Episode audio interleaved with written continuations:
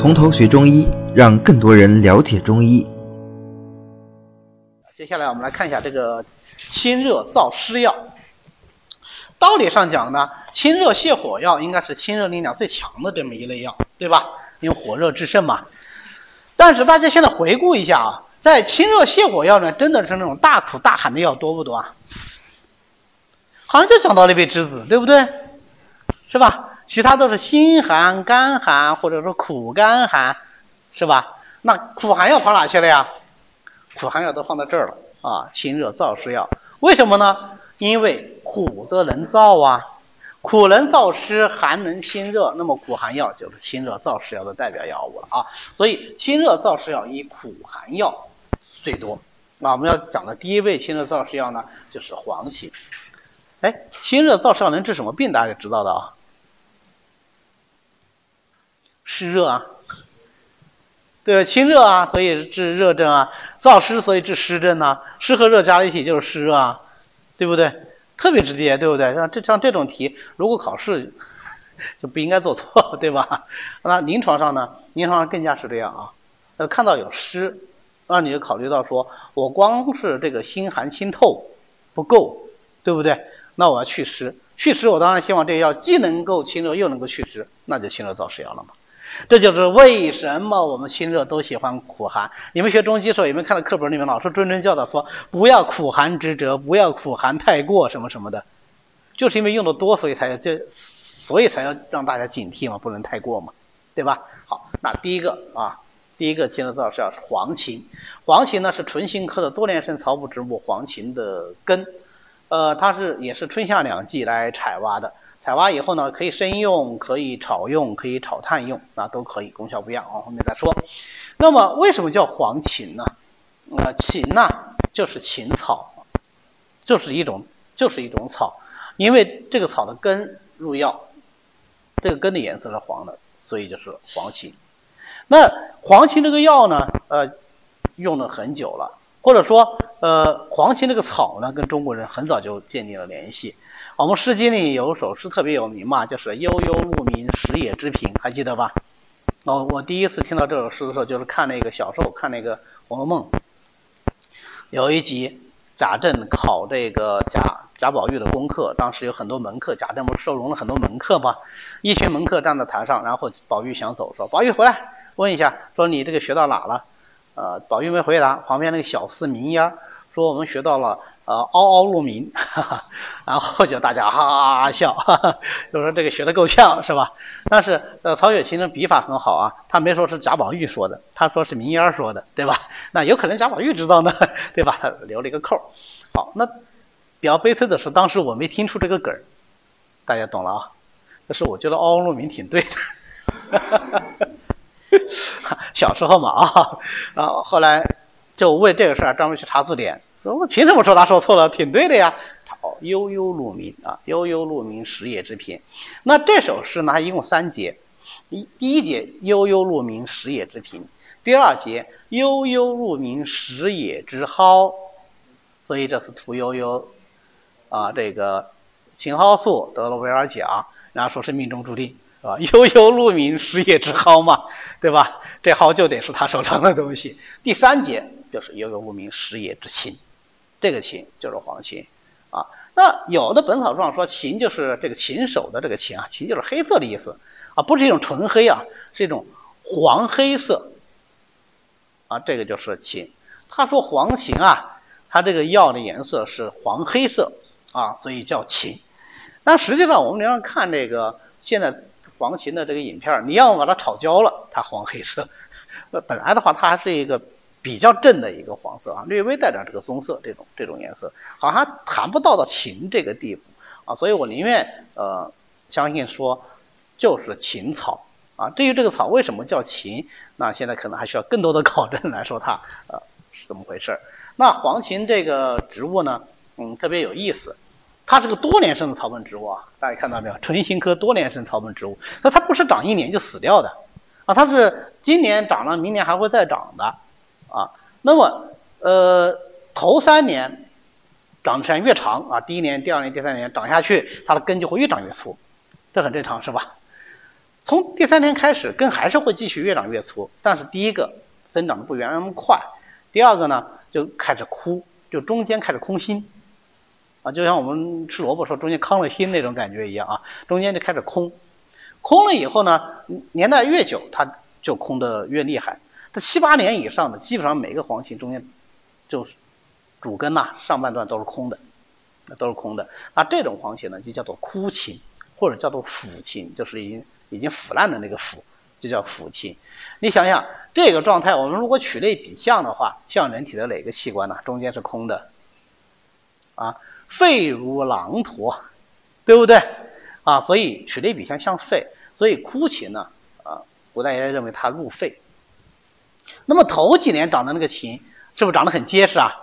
哎，那也叫做什么啊？就叫条琴，它不是一条条的，整整颗都是实心的吗？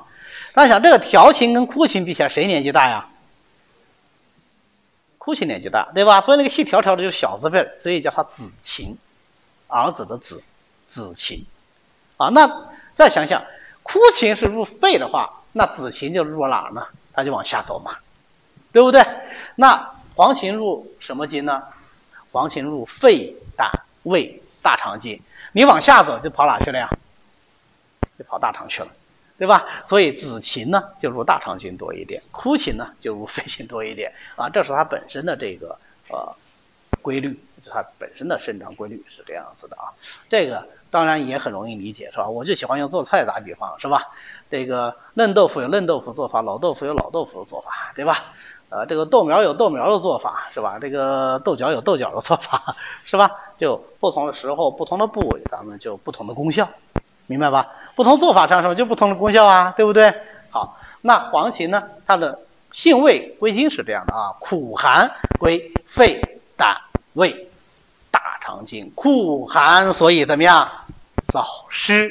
它就能够清热燥湿，因为寒的比较厉害，所以清热力量很强。因为清热力量强，我反复讲啊，毒为热之极，所以它就能怎么样，就能解毒，啊，所以凡是那些苦寒药，又说能够解毒的，那一般清热力量都比较强，而且它解什么毒啊？毫无疑问，它只能解热毒，对不对？所以你们千万不要学中药的看到能解毒啊，就想它这一会儿能什么解呃解附子毒啊，或者谁中毒了来解呢？没用的。啊，一点用都没有，它只能解热毒。那热毒什么表现呢？热毒最典型的表现就是长包啊，痈疡啊，最典型表现就是痈疡。所以这些清热解毒的药往往都能够治痈疡啊，这是一般的规律。好，那么黄芩这个药呢，清热燥湿啊，它虽然说是呃有归经的是吧？归这个肺经、归胃经、归胆经、归大肠经，但是有没有发觉肺在上，胆胃在中？大肠在下，它是不是都跑到了？上中下是不是都跑到了？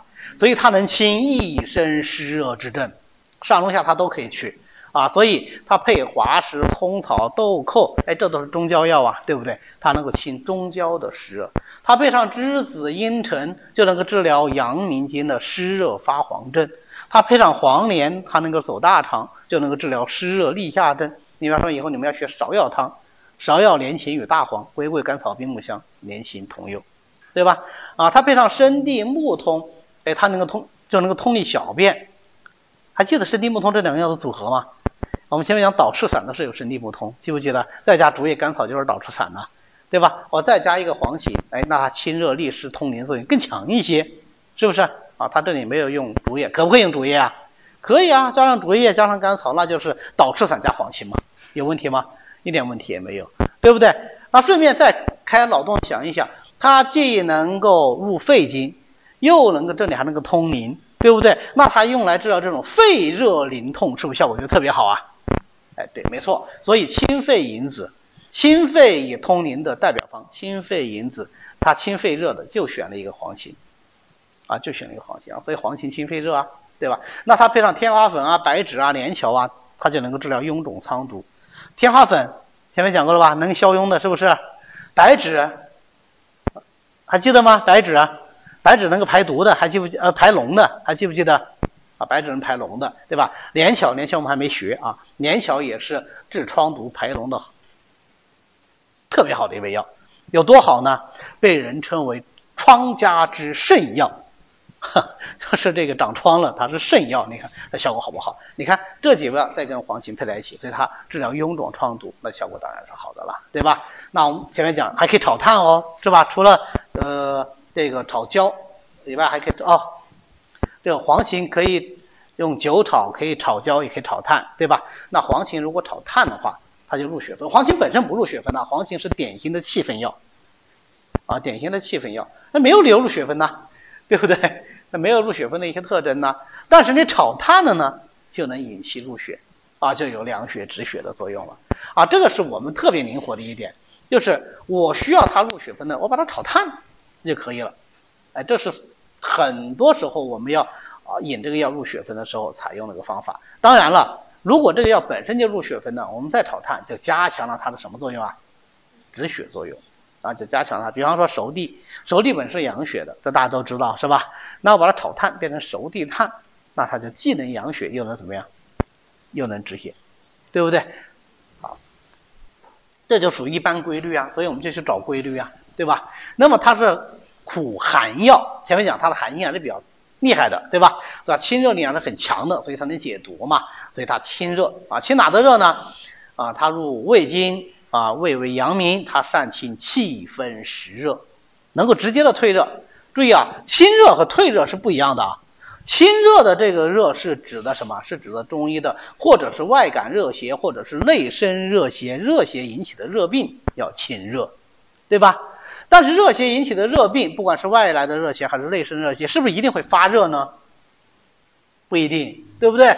退热是特指能够治疗发热病。这叫退热啊，所以清热跟退热不是一码事儿。